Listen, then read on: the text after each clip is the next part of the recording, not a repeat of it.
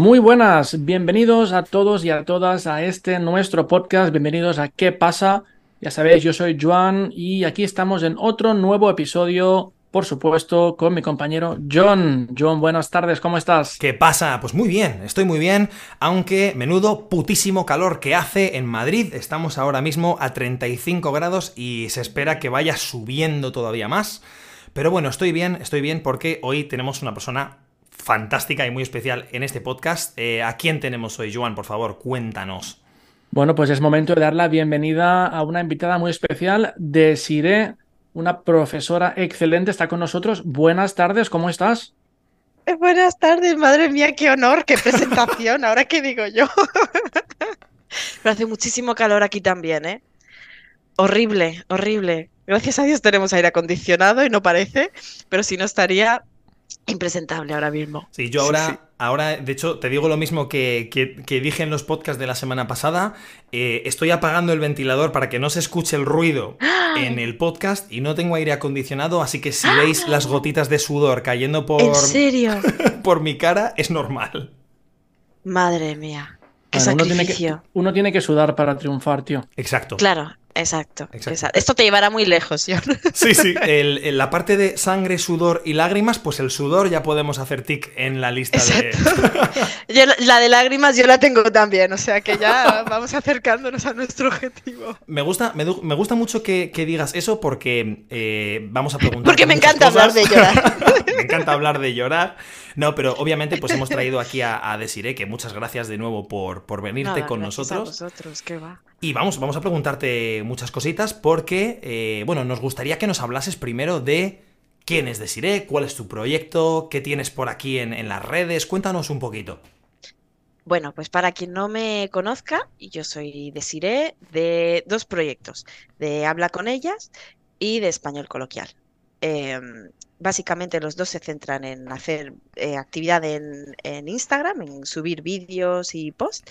Y ahora estoy centrada sobre todo en el de español coloquial, donde pues he creado una suscripción de materiales coloquiales. O sea que esto no existe, esto lo he creado yo para el mundo entero. Y, nada, y son materiales para aprender español coloquial, el español que hablamos entre amigos, con la familia, en el tú a tú. Y sí, básicamente ahora mismo en eso estoy. Muy bien. ¿Y qué tipo de, cuando hablas de esta suscripción, esos materiales, eh, qué es lo que más o menos pueden encontrar? Eh, ¿Pueden encontrar ah, cosas para rellenar, artículos, conversaciones? ¿Cuál es el material en sí? Pues el material, hay dos tipos de suscripción, unas para profes y otras para estudiantes. Yo aprendí em, italiano yo sola. Oh. O sea, me ponía podcast, vídeos. A ver, el italiano es bastante similar al español, entonces es bastante accesible. Pero pero tampoco te quites mérito. O sea, has aprendido una lengua extranjera tú sola también. Ahora mismo has sonado como mi psicóloga. pero sí. Sí, sí. Y entonces aprendí el italiano, pues eso, viendo vídeos de influencers, viendo vídeos de YouTube, de TikTok, de Instagram, escuchando podcasts. Y yo creé, o sea, la idea fue crear algo que yo habría querido tener para mí, eh, que es la transcripción de vídeos de, YouTube, vídeos de influencers, de podcast, de audios de WhatsApp reales, de conversaciones de WhatsApp. Entonces, pues eso, crear eh, un documento con la transcripción, las explicaciones de todas las expresiones o palabras coloquiales y vulgares que hay en cada uno. Eh, y además de esto, para los profes, pues actividades que pueden hacer en, sus clases online o en, persona para enseñar español coloquial, que creo que es algo que nos enseña. No, para nada. Y además es algo de lo que creo que mucha gente, no sé si a ti te habrá pasado, si tienes estudiantes que, también eh, te contactan con eso, es algo que asusta un poquito también, ¿no? A, a mucha gente. ¿Asusta en qué sentido? Pues mira. ¿En qué estás pensando tú? Te pongo un ejemplo, ¿no? Siempre, siempre hay un estereotipo del español, de España, del castellano, ¿no? Que es, chicos, es que vosotros habláis muy rápido y muy alto y encima usáis muchísimas expresiones, ¿no? Entonces, y muchas palabrotas. Muchas palabrotas, ¿no? ¿Cómo voy a llegar yo como estudiante a ese nivel de, español, ¿no? Es que yo creo que ese miedo viene sobre todo porque hay mucha distancia entre el español que se enseña y luego el español que cuando, cuando un Erasmus llega aquí dice, ostras, ¿dónde me he metido? ¿Sabes qué es esto? Sí. ¿Qué es esto? Yo tengo un síndrome de la impostora bastante grande, como la mayoría de las mujeres, y, y hubo una estudiante, tío, que me dijo una vez, en 2015 fue esto, ¿eh? Y todavía lo tengo ahí grabado a fuego, que me dijo que, que ella, oye, eh, o sea, ella tenía un novio español Ajá. Y los fines de semana como que quedaban con la familia para comer. Y ella me decía, tío, es que cuando yo estoy con la familia es que no entiendo nada, nada. Cuando me hablan a mí directamente igual entiendo un poco, pero cuando empiezan a hablar entre ellos, entonces yo dije, vale, algo estoy haciendo mal en mis clases. Algo estoy haciendo mal porque no Ah. estoy enseñándole ese español. Es, la muchacha estaba, creo que en un B2, C1, tenía un muy buen nivel, todo lo que hacíamos en clase lo pillaba, pero luego pasaba que en la vida real había como una diferencia enorme, ¿no? Entre lo que veíamos en el aula y Sí. lo que luego... Y ahora estoy Claro. contentísima, porque por fin siento que estoy haciendo justo eso, estoy dando clases de español coloquial y creando materiales de, de español coloquial. Sí, Eso es muy importante, ¿no? Porque la mayoría de profesores o se nos ha enseñado a enseñar de una forma muy ah, dele, en plan, Sí. vas a tener una entrevista Claro, de yo la trabajo primera, ¿eh? Y tienes que enseñar solamente esta forma formal, Claro, pero claro. nunca que baje de este registro. Claro. lo- luego en la vida real no, no es así, porque hablas con tus amigos y hablas mucho más rápido, usas unas palabras un poco de argot de tu región, de tu... Y eso, claro, no se enseña nunca en las clases, porque no está en el programa, no está allí, y luego pasa lo que has explicado tú. Claro. Y también creo que hay muchos profes que tienen muchos prejuicios sobre qué es el español coloquial, ¿no? Hay muchos que piensan que es enseñar a hablar mal Sí. o que es enseñar palabrotas, cuando el español coloquial, uno, no es vulgar. O sea, son dos cosas totalmente diferentes. Y dos, es lo que todos hablamos y es Sí. totalmente correcto. No sé, yo te digo, por ejemplo, yo siempre enseño una frase que digo que es una frase mágica, eh, que es, es que, o sea, te lo juro de verdad, ¿eh? Que es buenísima. Es increíble. Es buenísima. Porque primero que no tiene nada de vulgar. O sea, eso tú lo puedes decir, es totalmente correcto. No tiene ningún significado, porque es juntar varias partes de cosas, pero lo puedes utilizar para todo. Sí. O sea, que, que John llega tarde otra vez, todas las veces llega tarde, yo le puedo decir, John, es que de verdad, o sea, te lo juro, ¿eh? En plan. Y Maravilloso. dice- dices mucho, pero no dices absolutamente Exacto. nada. Y lo puedes cambiar de orden, o sea, te lo juro de verdad, ¿eh? Lo puedes separar para añadirlo a otras frases. Es maravilloso. Y eso es coloquial, Sí. no es vulgar y se usa muchísimo. Sí, de hecho, tuve una conversación con. con- no, no recuerdo con qué profe, probablemente sería Miguel, pero tuvimos una conversación de que enseñar español coloquial era enseñar español del futuro. Porque además, eh, bueno, estudiándome un poquito vuestros perfiles y todo, pues para, para el podcast, porque tenemos que venir educados e informados. Claro. Hace muy poquito, tú y Miguel subisteis un, un vídeo hablando de cómo todo, todo él, todo la, todos los, ¿no? Se, se podía convertir en, en tola y tol y todas estas cosas, ¿no? Y claro, eh, yo hablé, con, hablé sobre esto y dije, joder, enseñar español coloquial es enseñar el español del futuro, porque la evolución del idioma va hacia este lugar, ¿no? Realmente. Claro. Y además que yo siempre digo que el español coloquial es el único que todos dominamos. O sea, porque aunque tú no hayas sido escolarizado, lo que tú aprendes en casa con la familia, eso es español coloquial. No te están enseñando español formal para luego pasar un dele. Por eso yo siempre, ahora ya no preparo deles porque, tío, es que me sentía que estaba engañando a la gente. Prostitución. Porque mi madre, que es Sí. nativa, no pasaría el dele. No, Ya. no, no, ni, ni muchos amigos míos tampoco lo pasarían. Claro. Y yo el C1, el C2, porque me lo conozco, ¿sabes? Pero antes de ser preparadora del DELE, ojo, ¿eh? Ojo, Sí. menudo sufrimiento, madre mía del señor. Entonces, sí, pues sí. Yo, y además yo creo que la gente también está empezando a enseñar cada vez más español coloquial. Al menos de los profes que somos en Instagram, yo creo que hay bastante movimiento ahí.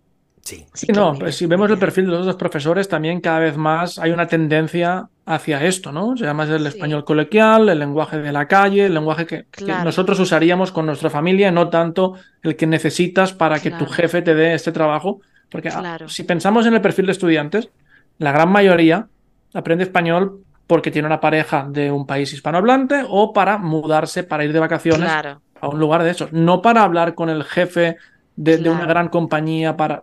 La mayoría de gente Claro. no. Claro. Sí. Pero, ah, Bueno, hay gente que lo aprende para, porque lo necesita para la universidad, para obtener un certificado, Sí. porque es diplomática, yo qué sé, pero la gran mayoría, pues es igual que nosotros, ¿no? Si aprendiéramos otro idioma, yo querría que me enseñaran. Buah, yo pagaría tanto dinero por tener los materiales que yo hago para francés, para italiano. Oh, sería, o sea, si hay algún profesor de francés, de italiano que nos escucha, de inglés, de incluso de alemán, de lo que sea, que me escriba, por favor. Porque me encantaría, Sí. me encantaría. Es una cosa que yo te he comentado a ti, Joan, alguna vez, ¿no? De joder, si hubiese eh, un, un podcast en holandés o en los idiomas que aprendemos, no sé, japonés, francés, como este o como los adaptados que, que hay, ¿no? Para poder Claro. como acceder un poco también, que me den una este- visión más... Claro, ¿No? No hay un español más Claro. que. O sea, hay un español más diferente que el que escuchamos en el telediario, por ejemplo, ¿no? Claro, y que también exacto. dentro de las clases hay como una especie de cultura de la diplomatización del idioma, ¿no? Que muchas veces, por ejemplo, Claro. ¿qué es lo que se hace en una primera clase en una escuela? Pues aprender a presentarse. Pero tú cuando vas a España a tomar eh, unas vacaciones o lo que sea, no te presentas a la gente. Jamás. O sea, no es algo que lo, no es algo que hagas. Hola, me llamo John y soy de soy de Alemania y tengo 35 años. No lo haces. Va- vas a un restaurante y vas a leer el menú y ya está, ¿no? Entonces, Y Claro. quizá con suerte, si le caes bien al camarero y no tiene tiempo, te va a preguntar, oye, ¿de dónde eres? Y Claro. aquí va a llegar, "So- soy de Holanda, soy de tal. Y Ya seguramente poco más, porque el camarero tiene prisa y no quiere enrollarse mucho. Claro. Ah, A mí me gusta mucho enseñar en los A1, eh, cuando vemos la edad, eh, decir cuántos me echas. Porque al final, si tú estás con amigos, te presentan a alguien y le preguntas la edad, siempre cae. Siempre Sí. cae la pregunta de ¿cuántos me echas? o ¿cuántos crees tú? ¿Sabes? Y ya ves tú, es una preguntita de nada y seguro que se hace en otros idiomas también. sí. Entonces, lo guay también es, es eso. Yo me centro en niveles C1, C2, pero es que se puede meter ya desde el principio. Sí. Yo digo pequeñas Oli, por ejemplo, pequeñas pastillitas de estas, ¿eh? cosas muy concretas. mono- eh, Claro. sí, sí. Es buena esa, quizá la voy a adaptar también para mí. Claro. Yo les enseño también a decir Oli. Joan también. Joan también. Yo siempre, siempre saludo con Oli a todo el mundo Claro. y todos mis estudiantes me responden con Oli también. Qué importante eso. Ay, De hecho, hay una sudadera, hay una sudadera que tienes tú que es una sudadera negra que pone Oli. Ah, yo la quiero encanta. también. Me encanta. Sí, sí, Me tiene una buena historia esa sudadera, la voy a contar en un futuro en otro podcast, porque Vale. es una ya buena historia, es una buena historia. Muy bien, muy bien. Ah, Desiree, cuéntanos un poco más sobre, sobre tu tema profesional. ¿Cómo es Desiree como profesora en las clases? Ya, me gusta la respuesta ya. Pues es que yo soy un poco, a mí me cuesta mucho poner barreras entre lo personal y lo profesional. Y ahora que estoy haciendo español coloquial, creo que no puedo poner una barrera. Porque claro, la forma de hablar coloquial es una forma muy expresiva. Y para hacerlo tienes que sentir cosas, ¿no? Tienes que tener emociones. Entonces, pues yo eh, llego y yo comparto cosas de, de mi vida, a veces me las invento también para crear un poquito de intriga, de dramita, y soy muy gamberra también. Entonces, pues siempre estoy gastándole bromas, siempre estoy buscando a ver cómo puedo meter cositas de, de coloquial. Me gusta empezar siempre las clases con algo de coloquial. Por ejemplo, hoy que hace mucho calor, voy a empezar la clase enseñándoles calor, calor el que hace en agosto. ¿No? Esa estructurita, por ejemplo. Y cada clase empiezo con una cosa. Las la primera clase siempre utilizo la frase mágica, la de es que o sea, te lo juro. eh". Y así. Y, y luego yo soy una friki, tío, porque, porque durante las clases yo me emociono. Vale. O sea, yo cuando estoy enseñando cosas, por ejemplo, eh, muchas veces los estudiantes dicen lo siento y a mí lo siento me suena como muy serio o muy grave para cosas muy pequeñitas. Por ejemplo, voy a llegar tarde, lo siento. Entonces, yo ahí digo, ah, ah, una oportunidad de oro, ¿no? Y me emociono. Y entonces en la clase digo, mira, tú puedes decir lo siento. Pero es que además de esto puedes decir todo esto, ¿no? Y les enseño, pues, me vas a perdonar, me vas a matar, me sabe fatal, todas esas formas como más coloquiales. Entonces yo creo que soy un poco como muy impulsiva, muy no se sabe por dónde voy a salir, Pero luego yo soy muy seria y de coloquial te lo explico todo y te lo explico todo detalladito.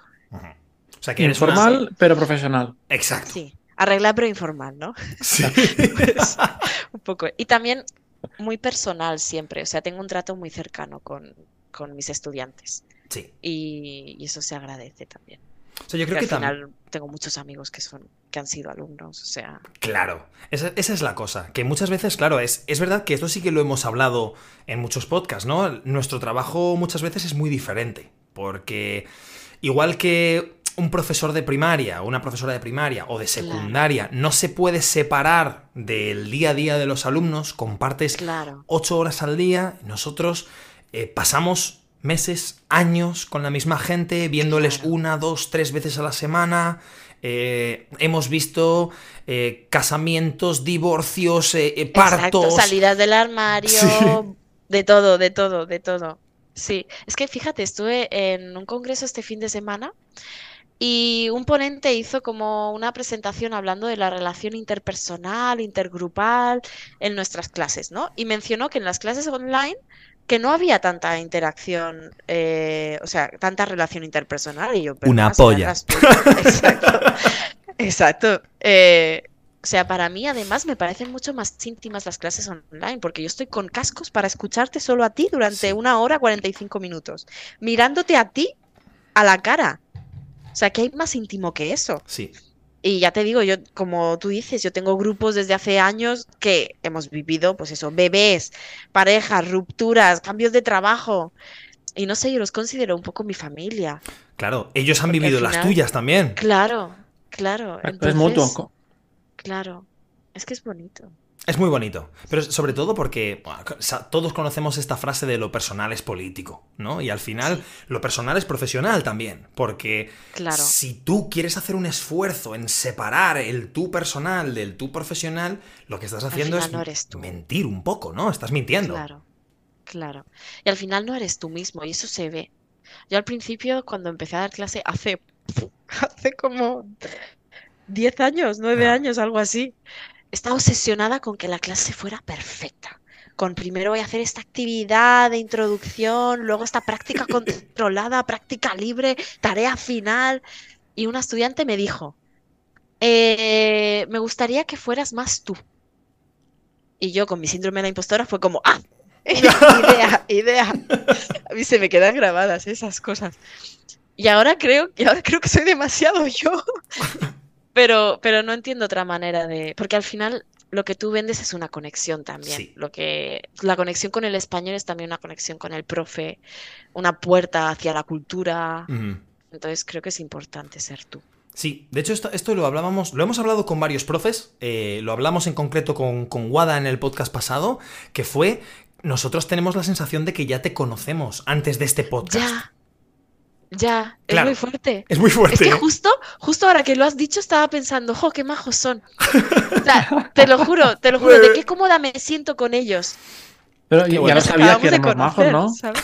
Ya- Hombre, ya yo lo sabía sabía. que erais majos, yo os veía ahí en los vídeos y digo, estos tíos molan, pero, pero que nunca habíamos hablado No, no, cara no, en cara. directo, no cara a cara, eso claro, eso Claro. mola. Claro, pero por eso, precisamente, o sea, cuando a ti ya te habrán contactado de... O sea, mucha gente nos contrata para nuestros servicios, pero ahora hay mucha gente que nos contrata a través de nuestras redes, es decir, que primero ha visto nuestros vídeos, nuestros materiales, y que después tiene clase con nosotros, ¿no? Y es verdad que cuando hablas con ellos, ellos tienen la sensación de que ya te conocen, de que Sí. ya han hablado contigo, ¿no? Es, es muy fuerte porque, mira, tuve, tuve un caso que me llamó mucho la atención de una chica que me escribió por Instagram. Yo no estoy ofreciendo clases privadas, no, no quiero dar más clases privadas, pero en el caso de esta chica hice una excepción porque me dijo, es que te sigo desde hace, desde el principio y me transmites mucha confianza y yo tengo un poco de, de trauma porque siento que aunque he estudiado español en la universidad, luego no sé hablar el español que se habla de verdad. Me siento muy insegura y tú me transmites mucha confianza y fue como, "Oh, Te, te tocó el corazoncito, ¿eh? Sí. Jugó la carta sí. emocional, jugó la carta Claro. emocional y te Sí, manipuló. Exacto. Hizo lo que quiso conmigo. Claro, pero, pero joder, eso significa que, que algo estoy haciendo bien, ¿no? Que, que la gente me ve y dice, puedo confiar en ella. O me transmite paz, me transmite y para mí eso, eso ya Claro, es... eres un filtro, ¿no? Tú eres como, como tú eres, tal, y- tal, y- tal cual, entonces Claro. habrá gente que va a decir, pues mira, no me gusta este perfil porque tal, y habrá mucha Claro, gente que va a decir, pues mira, es exactamente el tipo de persona que yo quiero compartir algo, no solamente aprender español, sino pues pasar tiempo con esta persona, conocer cómo es, saber un poco más de ella y, y- y hacer este viaje, ¿no? Juntos, porque aprender español no, no son dos semanas. Claro, y también considero que es un error eh, intentar hacer lo contrario, como intentar gustar a todos o fingir que eres algo neutral, que no tienes opiniones sobre, Sí. sobre las cosas, porque al final la gente conecta precisamente por lo que eres. A mí esto me sirve de filtro. Sí. Yo, señores hetero básicos, no tengo en mis clases, ¿sabes? Y tengo muchísima gente del colectivo LGTB, por ejemplo. Y yo lo agradezco muchísimo, ¿sabes? No tener que enfrentarme a un facha en mi, en mi clase. Bueno, es que lo bueno es que tú eres la jefa, si hay un fallo en tu clase, lo echas Claro, y ya está. claro, Es así de fácil. sí. Es tan, me, es tan me fácil cuesta, como... ¿eh? decir que no. Sí, pero es tan fácil como, como, bueno, pues al final, en, por ejemplo, en la educación institucional no puedes elegir a quién das Claro. clase, ¿no? Entonces, ya que estamos ultraputeados con las condiciones de autónomo en España y todas estas cosas, eh, lo que tenemos que pagar, las responsabilidades que tenemos, por lo menos tener el beneficio de elegir con quién trabajamos, qué mínimo, Claro. ¿no? Claro, pues sí. Pues Muy bien, pues oye, creo que vamos llegando ya al, al final de esta primera sesión donde hemos conocido un poco la figura de Desiree, hemos conocido un poco sobre cómo es su fantástico trabajo. Os vamos a dejar la descripción de su perfil en las notas para que podáis echarle un vistazo y visitarle. Pero bueno, ¿alguna cosa que añadir antes de terminar este podcast, John? Hombre, para todos los vagos y vagas que no van a ir a la descripción a leerse el, el nombrecito de Instagram, pues arroba español coloquial y que vayan a, a visitar a Desiree y que vean su fantástico trabajo y, y nada, que nos sigáis escuchando en este nuestro fantástico podcast. Muchas gracias Desiree por estar aquí con nosotros. A vosotros por invitarme.